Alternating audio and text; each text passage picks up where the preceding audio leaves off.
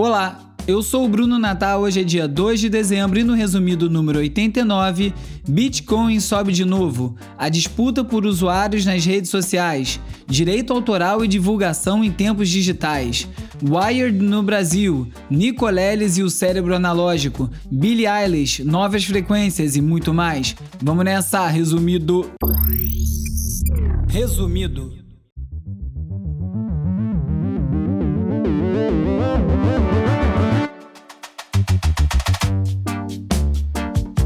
Olá, resumista! Dezembro chegou, o ano vai terminando e hoje é o último episódio da segunda temporada do Resumido, um podcast sobre o impacto da tecnologia nas nossas vidas. Ao longo do programa tem um monte de notícia, alguns avisos e também uma participação ultra especial, então ouça até o final. Começando aqui os informes, esse é o último episódio da temporada, mas o resumido não para.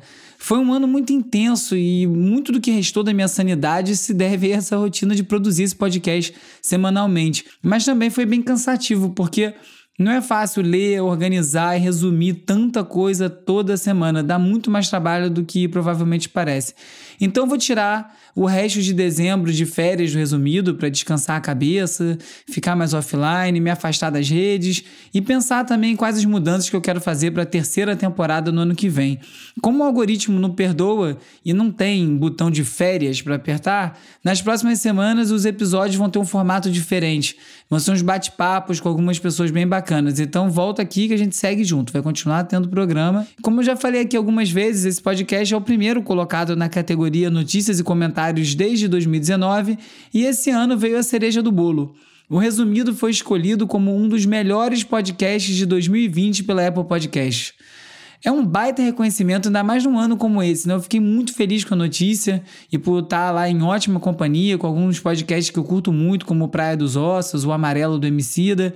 Então, obrigado a você que ouve e um obrigado muito, muito especial para todos os resumistas que colaboram financeiramente com o Resumido no catarse.me barra resumido e ajudam esse programa a se manter funcionando e disponível de graça para quem não pode contribuir.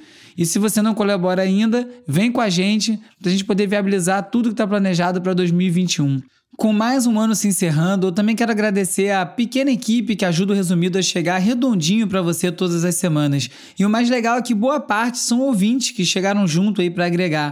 Obrigado então ao editor de áudio Hugo Rocha, também ao antigo editor Gustavo Silveira, ao Calbuque pela ajuda nos roteiros e também pelo trabalho motivacional, a Vitória Oliveira e a Bruna Canalini que arrebentaram nesses últimos meses tocando o Instagram resumido.podcast, ao Peri Semmelman e Nicolas Borba pelo trabalho descomunal com os vídeos no youtube.com/resumido, que ano que vem volta reformulado.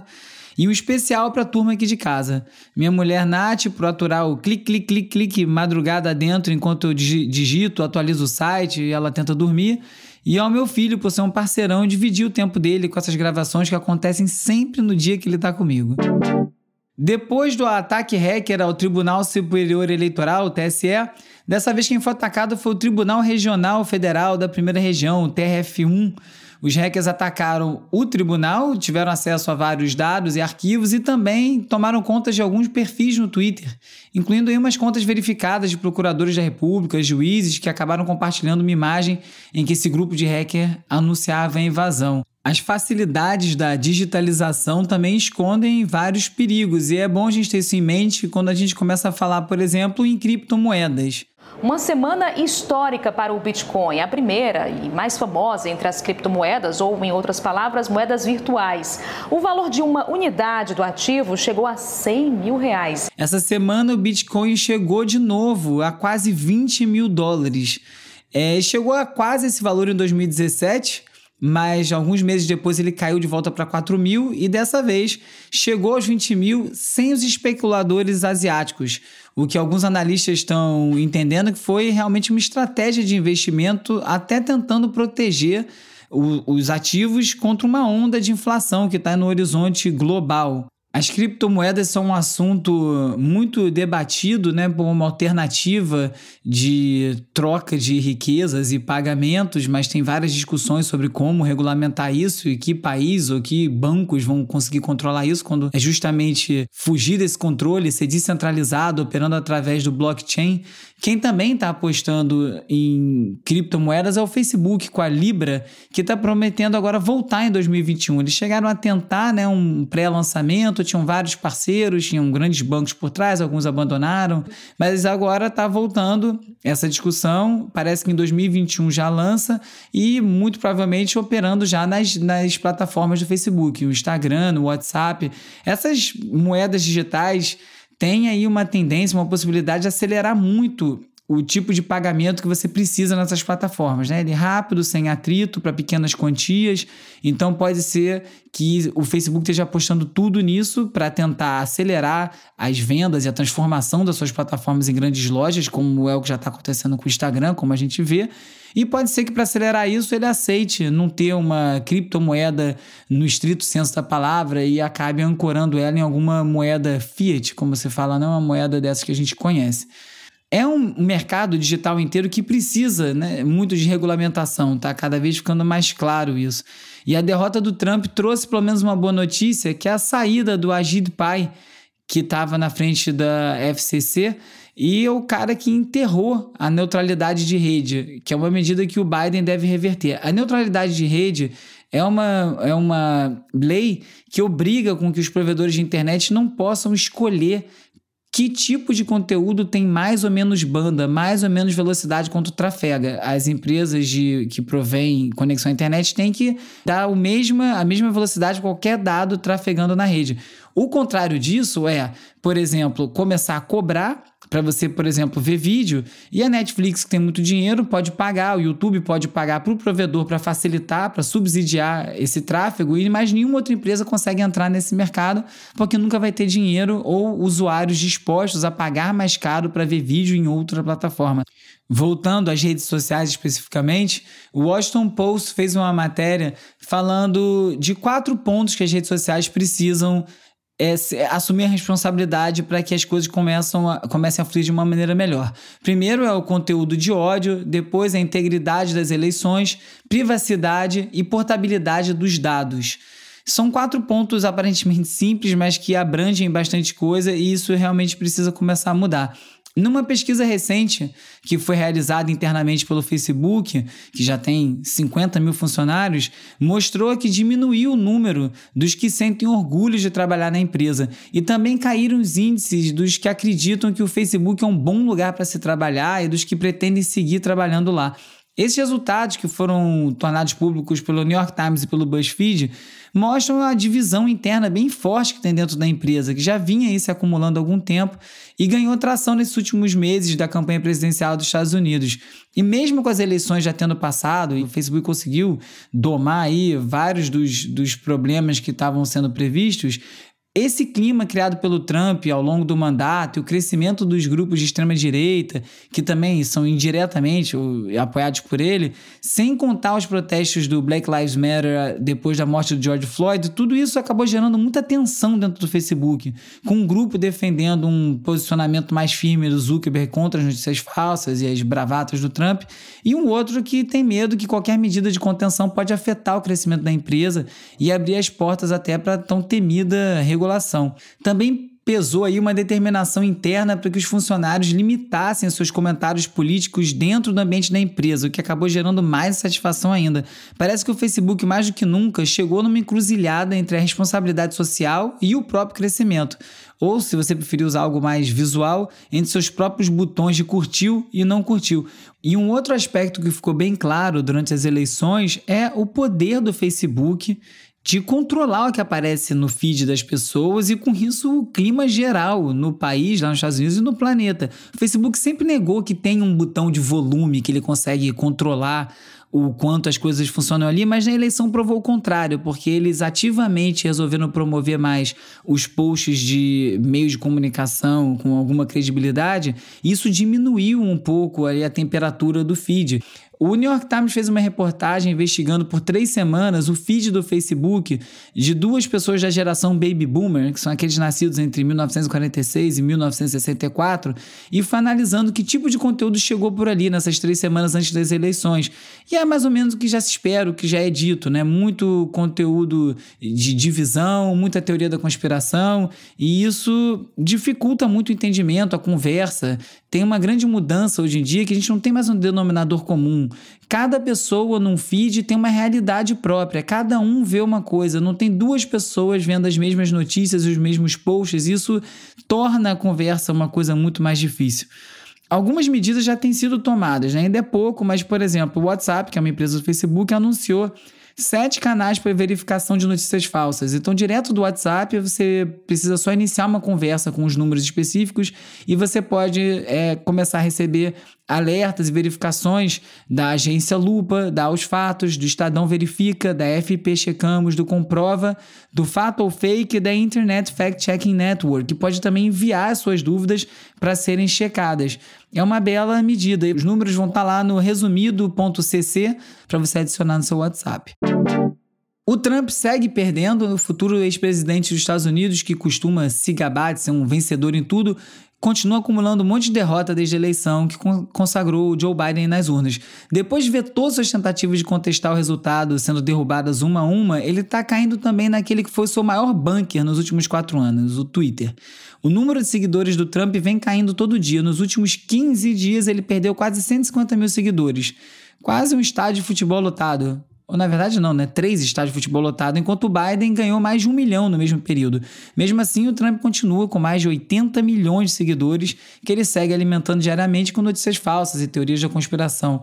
Só que, como eu já comentei aqui, a partir do dia 20 de janeiro de 2021, quando o Biden tomar posse, o Trump perde o escudo presidencial que protegia ele no Twitter e, se continuar a propagar mentira cabeluda, periga ter a conta suspensa ou até excluída. Já vai tarde isso aí.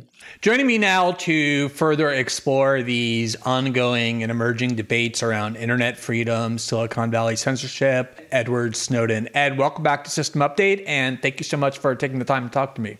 Oh, em relação à privacidade, o Edward Snowden falou também, numa entrevista para o Glenn Greenwald, de como é perigoso deixar esse papel de censura para as plataformas, porque eles têm acesso a uma quantidade de informação muito grande de cada usuário.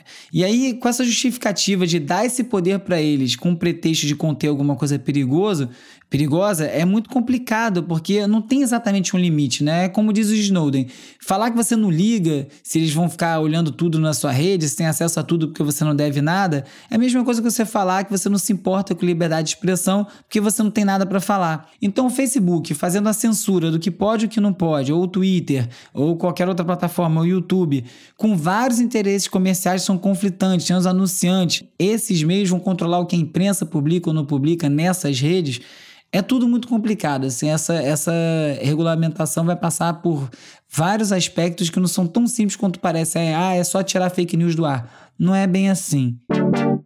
Todo mundo tira foto de tudo e acha que está registrado, arquivado, salvo, principalmente porque posta nessas, nessas redes sociais e acha que está lá, na nuvem, para sempre. Mas tá mesmo. O jornal Globo lançou essa semana um Instagram só com fotos do acervo fotográfico do jornal. E eu fiquei pensando como é importante esse tipo de arquivo, né? Porque amanhã o Instagram acaba, se escafede e vários registros se perdem. Eu imagino que daqui umas décadas esses acervos de imprensa vão seguir estando um nível acima de um monte de foto perdida na internet, às vezes sem contexto, sem referência. Eu acho que isso aí tem muito valor. Tem uma outra também que é a questão de formatos. Eu uma vez vi uma exposição no New Museum em Nova York York, e a exposição toda simplesmente era uma bancada cheia de computadores que você podia levar disquetes ou vários programas antigos que não estão mais disponíveis para você poder converter arquivos. Isso já virou uma, uma exposição de arte, porque é isso, os arquivos deixam de rodar de uma hora para outra. Outro dia mesmo fui abrir um vídeo que tinha 10 anos e ele não queria abrir de jeito nenhum.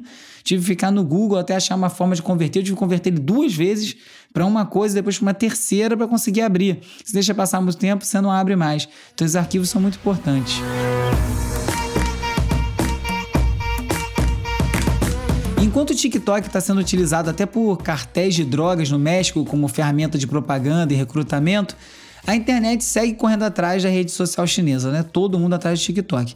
Depois de lançar a sua versão do TikTok, o Spotlight, o Snapchat está distribuindo um prêmio de um milhão de dólares durante o mês de dezembro inteiro para o vídeo de, de melhor desempenho do dia. Isso tudo para tentar atrair gente para a versão dele do TikTok. O Facebook também já tinha oferecido dinheiro para criadores do TikTok publicarem lá no Reels do Instagram e o próprio TikTok já criou um fundo para pagar seus criadores. Pelo menos nessa disputa está sobrando algum dinheiro para quem de fato produz o conteúdo dessas plataformas, que são os usuários, ou pelo menos alguns deles. E os jovens vão mudando de lugar, cada hora estão numa rede. No episódio passado eu falei sobre a importância dos videogames como plataforma de trocas, de conversas. E o jogo Cyberpunk 2077, que eu já comentei por aqui, para conseguir participar dessas discussões todas, lançou uma versão adaptada, sem as músicas da trilha, para poder facilitar o streaming do jogo. Para você não correr o risco de sair do ar ou perder a conta por conta de violação de direito autoral, o jogo vai vir com essa opção sem as faixas, que acho que é a única solução que se encontrou para esse negócio que é tão complicado chamando, chamado direito autoral. Porque a outra coisa que seria mais simples, que é pagar, poucas empresas querem fazer. E tem também a questão dos algoritmos, né? Eu li na newsletter Estrada do Grande Melvin como uma música desconhecida do Pavement, que é uma banda da Califórnia, na verdade um, um B-side, né, uma música que vem do lado B de um single, foi parar entre as mais tocadas do grupo lá no Spotify, né, naquele campinho ficou as cinco músicas mais tocadas da banda, e é tudo culpa do algoritmo. Uma matéria do Stereo Gun explicou como as características sonoras dessa música, dessa faixa específica, fizeram ela ser mais propensa a ser recomendada pelo algoritmo quando termina o disco e continua tocando uma música, se você tiver autorizado seu Spotify a fazer isso, e acabou gerando mais execução da música, com isso teve mais gente ouvindo, gerou mais recomendação e a música foi lá para cima. Qualquer pessoa que é fã do Pavement, conhece os discos, sabe que essa música não é das principais músicas deles, nem de longe é mais conhecida, e mesmo assim tá lá em cima. E acho que fica como um bom exemplo de como essa dinâmica se dá.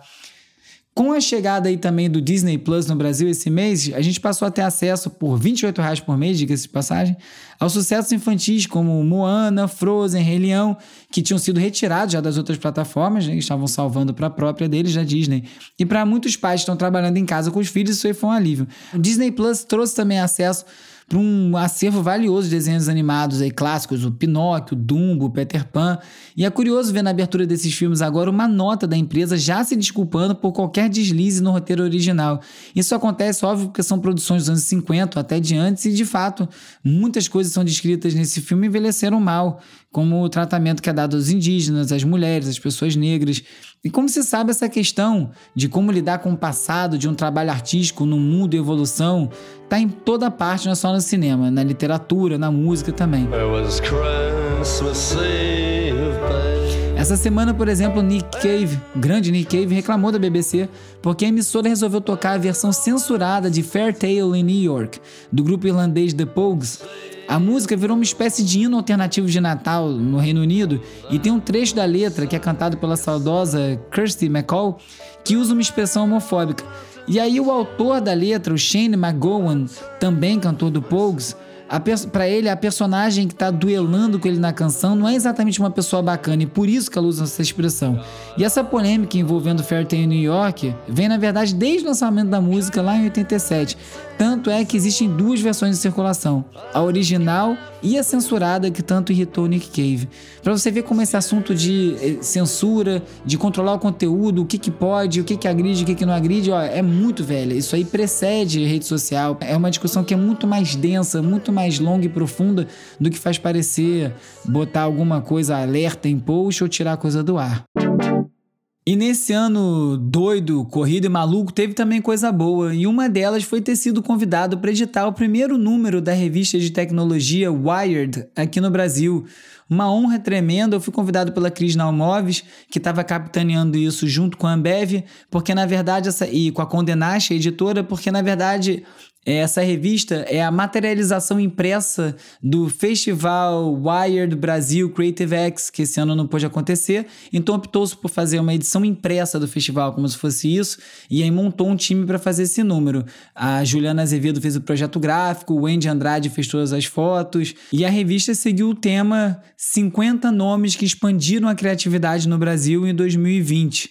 E assim foram listadas 50 pessoas que de destaque, né, que fizeram essa diferença criativa no país. A lista teve Ailton Krenak, a Tereza Cristina, Emicida, Miguel Nicolelli, Silvio Almeida, Yasmin Tainá, Ana Chan, Siddhartha Ribeiro, Nath Finanças, Marcelo Dessalete, Kaique Brito, Felipe Neto, Alia Santos, D2. Muito nome legal, muito orgulho ver uma revista com uma lista tão representativa, tão diversa. Fiquei muito feliz com o resultado. A revista está sendo distribuída gratuitamente em pontos específicos no, em São Paulo e no Rio.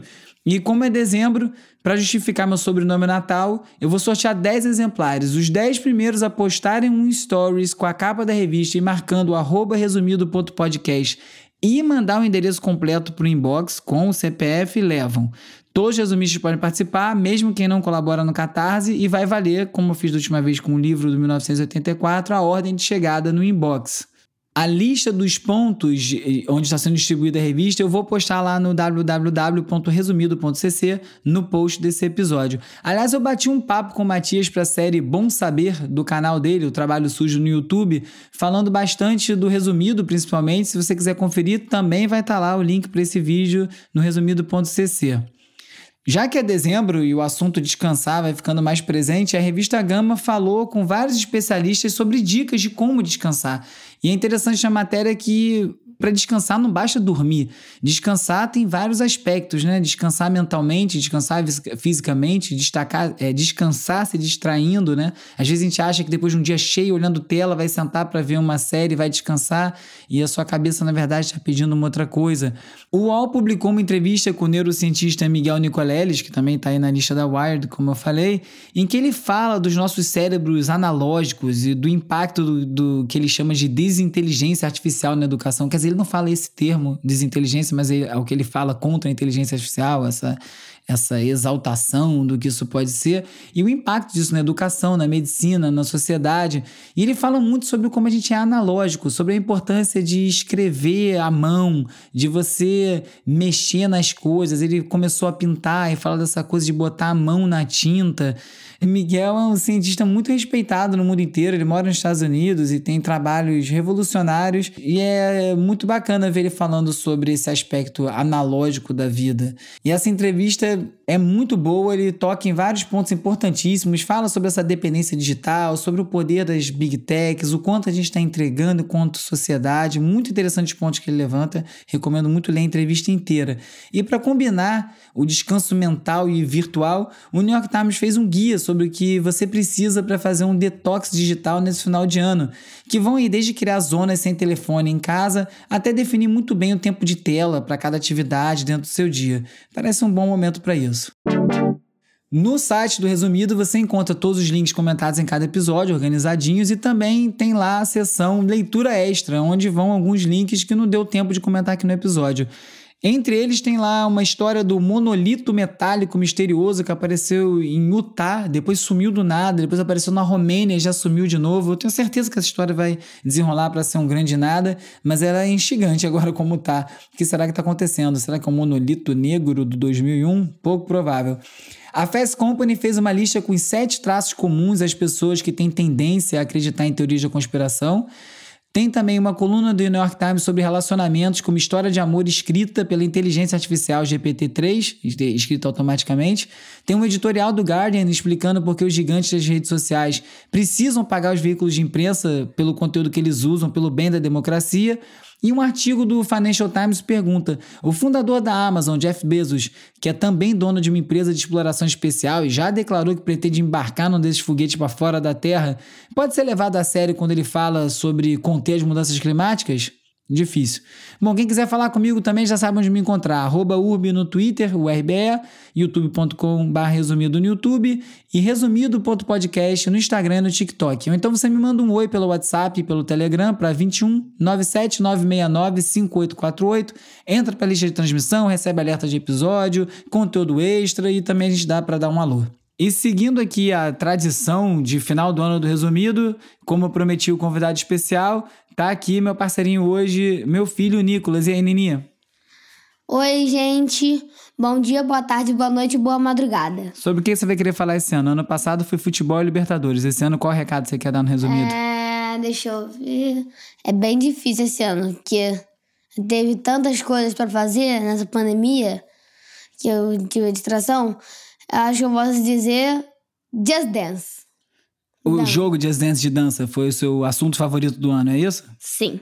É. Pra quem não conhece o Just Dance, como é que é esse jogo? É um jogo onde existem várias músicas e várias coreograf- coreografias. Que você tem que imitar os dançarinos e conseguir uma pontuação máxima e ser o dançarino da semana. Boa, e como é que foi a sua pandemia? Como é que você encarou esse ano aí tão diferente dos outros? Ah, foi bom esse ano, porque eu encarei ele de frente e, e de boas, porque, aliás, na minha escola, eu tô indo lá presencial, hoje foi meu último dia de aula, dá-lhe férias! Aí, ah, mas agora eu, eu, esse ano foi muito bom, que deu para ficar mais tempo com a minha família. E o que, que você espera de- do resumido em 2021? Ah, que continua como está, né? Bem, Você viu que o resumido ganhou aí o- um dos melhores podcasts do ano na Apple? sim, sim, mostrou agora. Boa, então valeu, Nini. Beleza, tchau! Hora de relaxar com dicas de ver, ler e ouvir. Welcome to the Jejun Institute. Dispatches from Elsewhere Despachos de Outro Lugar é uma série da Amazon, foi dica de um ouvinte. E acompanha um grupo de pessoas que acabam fazendo parte de um jogo depois de seguirem as instruções que eles veem numa filipeta.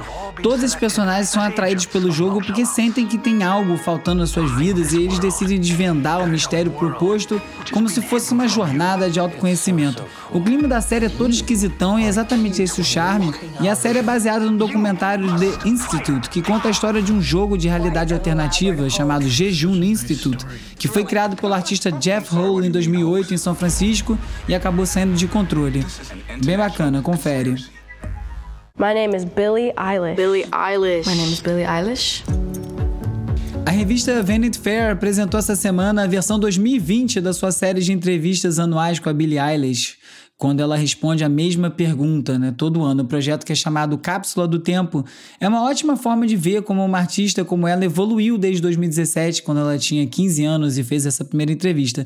Dessa vez a Billie falou sobre a crise de identidade, já que, né, como vários adolescentes, artistas adolescentes, ela cresceu em público, falou sobre os Grammys que ela ganhou, falou sobre a pandemia, sobre o seu ativismo social, Black Lives Matter, sobre vários assuntos e lá também ela deu uma dica de disco para ouvir que é o The Strokes. Eu nem sabia que o Strokes tinha lançado um disco esse ano, né? Como uma coisa muda de uma hora para outra. Eu fui ouvir, o disco é bem legal mesmo. Tem algumas músicas boas, uma delas até parece saída do primeiro disco. A música se chama Bad Decisions. Bem boa. Eu nem sabia que esse disco tinha saído, tá vendo? As entrevistas servem pra alguma coisa.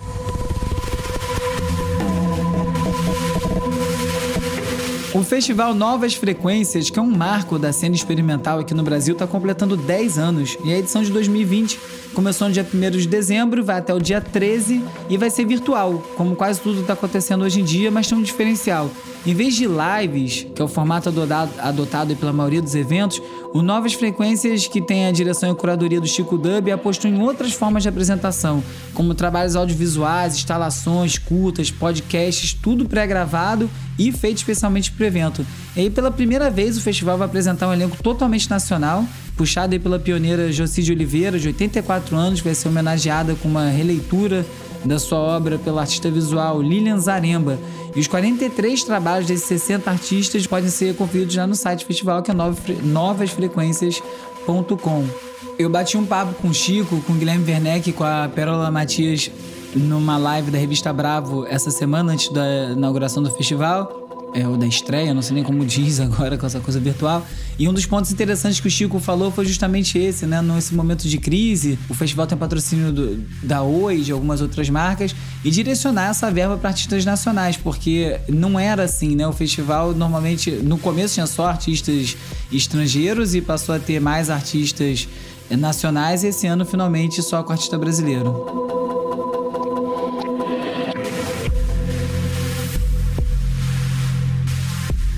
Eu sou o Bruno Natal, obrigado pela audiência. Semana que vem eu tô de férias, mas mesmo assim tem mais. Resumido.